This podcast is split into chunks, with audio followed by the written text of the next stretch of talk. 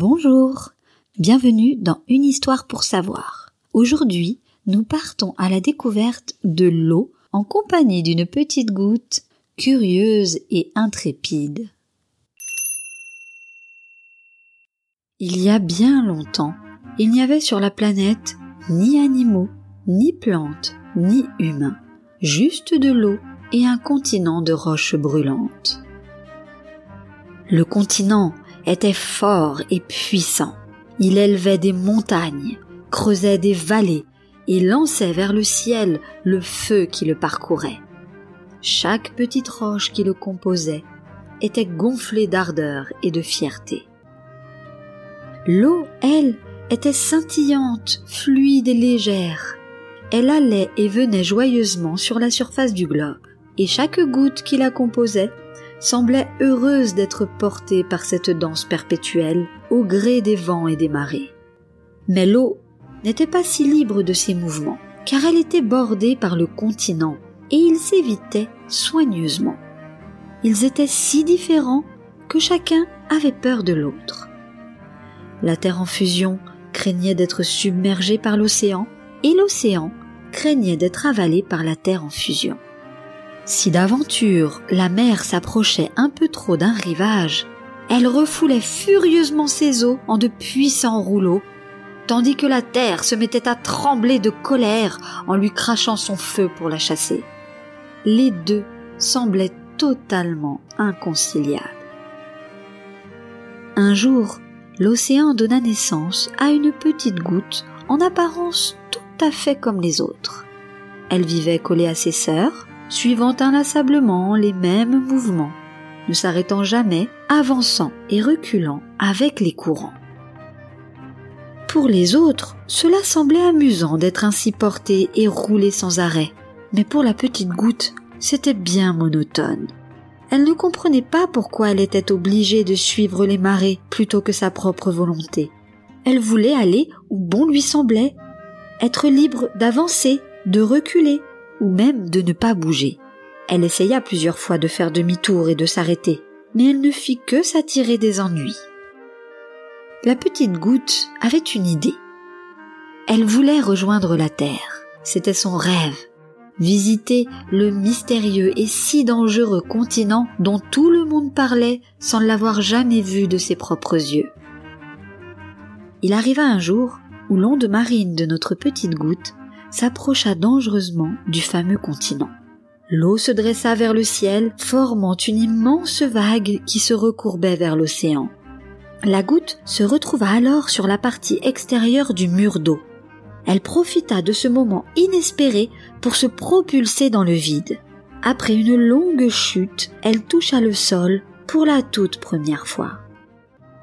Elle était tombée sur un grain de sable très étonné qui lui aussi sentait la fraîcheur de l'eau pour la toute première fois. La vague s'était vite éloignée, mais le sol se mit quand même à trembler. Ils furent alors projetés au loin dans une fine couche de poussière. L'humidité de la goutte creusa un petit trou dans lequel tous les deux se glissèrent. C'est là que bien au chaud, protégés et curieux l'un de l'autre, ils se racontèrent tout ce qu'ils savaient.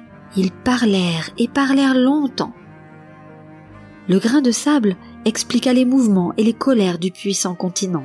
La petite goutte évoqua les flots parfois violents du grand océan. Lui dissertait sur la poussée et la fusion des roches qui bâtissaient les cimes.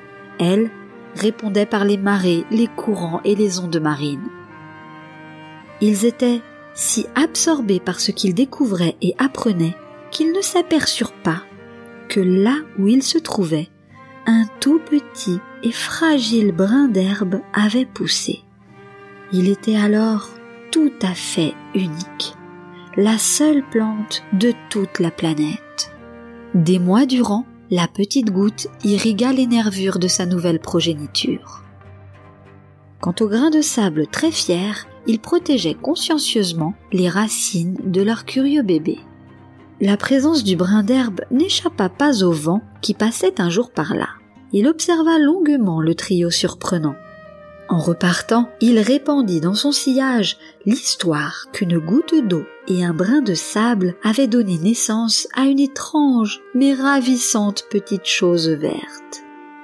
Puis, la saison changea.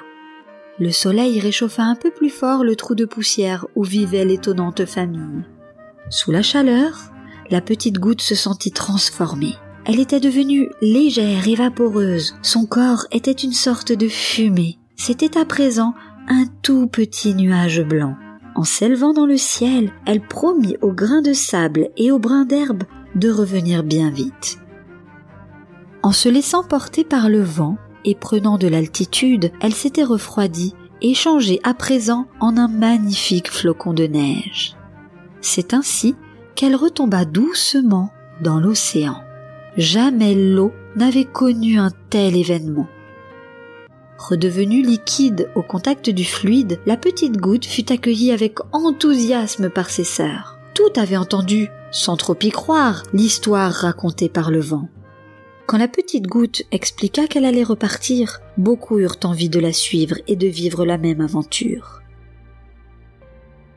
Bientôt, un bras de mer, mené par une petite goutte curieuse et courageuse, s'élança vers la terre. À son approche, le continent se mit à gronder et à se fendiller. Mais la sensation du liquide frais qui s'infiltrait dans toutes ses anfractuosités eut raison de sa colère quelque chose se passait contre lequel il ne pouvait pas lutter. Chaque roche qui le composait voulait à présent rencontrer une goutte.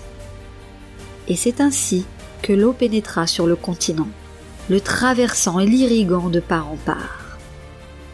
Certaines gouttes, plus aventureuses, s'enfoncèrent sous les terres. D'autres formèrent des rivières et des torrents D'autres enfin se répandirent et arrosèrent les sols, donnant ainsi naissance à des milliers de plantes et de fleurs magnifiques. Quant à la petite goutte et au petit grain de sable, on dit qu'ils sont toujours ensemble dans leur logis de terre et que leur tout petit brin d'herbe se trouve aujourd'hui dans une immense prairie.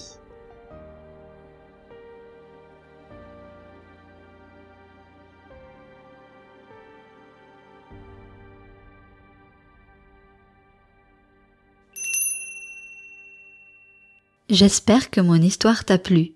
Si tu veux en savoir plus sur l'eau et ses mystères, reste avec moi. L'histoire que tu viens d'écouter est une fiction, c'est-à-dire que c'est une histoire inventée et non la réalité. L'eau et la terre n'ont jamais été séparées. Au contraire, il y a de l'eau depuis le début de l'histoire du monde. Il y a même tellement d'eau sur notre planète que vue de l'espace, elle est toute bleue. Mais qu'est-ce que c'est au juste que l'eau? Et pourquoi est-elle si importante? Tu penses peut-être bien connaître l'eau, ce liquide transparent qui coule des robinets, jaillit de nos fontaines et dont on remplit nos piscines. L'eau est partout et tu en utilises sans cesse. Tu en utilises pour boire, pour te laver, mais également sans t'en rendre compte pour faire fonctionner ton corps. Et oui, comme tous les êtres vivants, tu es majoritairement composé d'eau. Plus de la moitié de ton poids est en réalité de l'eau. C'est pour ça qu'elle est si précieuse. C'est parce qu'elle est indispensable à la vie. Tous les humains, tous les animaux, toutes les plantes, bref, tout ce qui vit sur Terre dépend de l'eau. Elle est fascinante. Non seulement elle nous permet de vivre, mais elle est capable de se transformer de façon spectaculaire. Tu connais l'eau à l'état liquide, elle est alors capable de prendre la forme de tout ce qui la contient. Un verre, une bouteille, ta baignoire ou le lit d'une rivière. Lorsqu'elle est refroidie, elle se transforme en glace. Elle devient aussi bien un tout petit glaçon qu'une immense banquise. La banquise est une étendue de glace sur laquelle peuvent vivre les manchots ou les ours polaires par exemple. Mais ce que tu sais peut-être moins, c'est que lorsqu'elle est chauffée, l'eau se transforme à nouveau pour devenir une fumée légère qui s'envole vers le ciel. On dit alors qu'elle s'évapore. Tu peux observer ce phénomène quand un adulte prépare à manger et que de la fumée s'échappe des casseroles. C'est en fait de l'eau qui s'évapore. On appelle cela de la vapeur d'eau. Sous cette forme, elle peut s'envoler jusque dans le ciel pour former un nuage. En effet, les nuages ne sont rien d'autre que de l'eau suspendue au-dessus de nos têtes. Et lorsque la température se modifie, cette eau redevient liquide et retombe sur la terre. Il se met alors à pleuvoir. S'il fait trop froid en revanche, l'eau des nuages gèle et retombe sous forme de neige ou de grêle. Si tu m'as bien suivi, l'eau peut être liquide, gazeuse ou solide. Tu y es habitué et tu trouves peut-être cela tout à fait normal, mais c'est au contraire parfaitement extraordinaire. Il n'y a que l'eau qui soit capable de se transformer comme ça, et elle le fait sans cesse. Elle est généralement liquide sur la terre, s'évapore et passe dans l'air, puis retombe sur la terre, pour s'évaporer encore et retomber à nouveau. Cette ronde ne s'arrête jamais. On appelle cela le cycle de l'eau. Ainsi, l'eau ne disparaît pas. Il n'y a ni plus ni moins d'eau depuis la naissance de la Terre. Elle ne change pas et ne fait qu'aller et venir entre le sol et le ciel. Nous ne pouvons pas détruire l'eau, en revanche nous pouvons l'abîmer et même la rendre dangereuse pour la santé, en jetant par exemple nos ordures et nos produits chimiques dedans. Beaucoup de gens dans le monde n'ont pas facilement accès à de l'eau potable, c'est-à-dire à une eau qui ne rend pas malade quand on la boit. C'est un problème très grave, car comme je te l'ai dit, l'eau est indispensable, et sans elle on ne peut pas vivre plus de quelques heures. Il ne faut donc jamais jeter des choses dans l'eau, ni papier, ni emballage, ni tes restes de nourriture. Pour cela, il y a des poubelles. N'oublie pas que les animaux aussi doivent boire dans les rivières et les plans d'eau, et eux aussi tombent malades si l'eau est trop sale. Grâce à son cycle, l'eau que tu avales aujourd'hui est la même que celle que buvaient les dinosaures, les mammouths, les hommes de Cro-Magnon, et ils nous l'ont laissée, pure et propre. Imagine à présent que ton verre d'eau sera peut-être bu dans très longtemps par un animal du futur. Intéressant, non? Mais ça, c'est une autre histoire.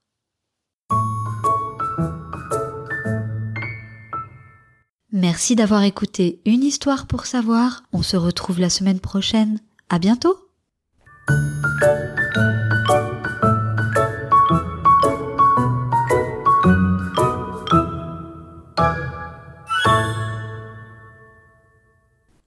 La petite goutte d'eau et le grain de sable, une histoire écrite et racontée par Nadège Apti.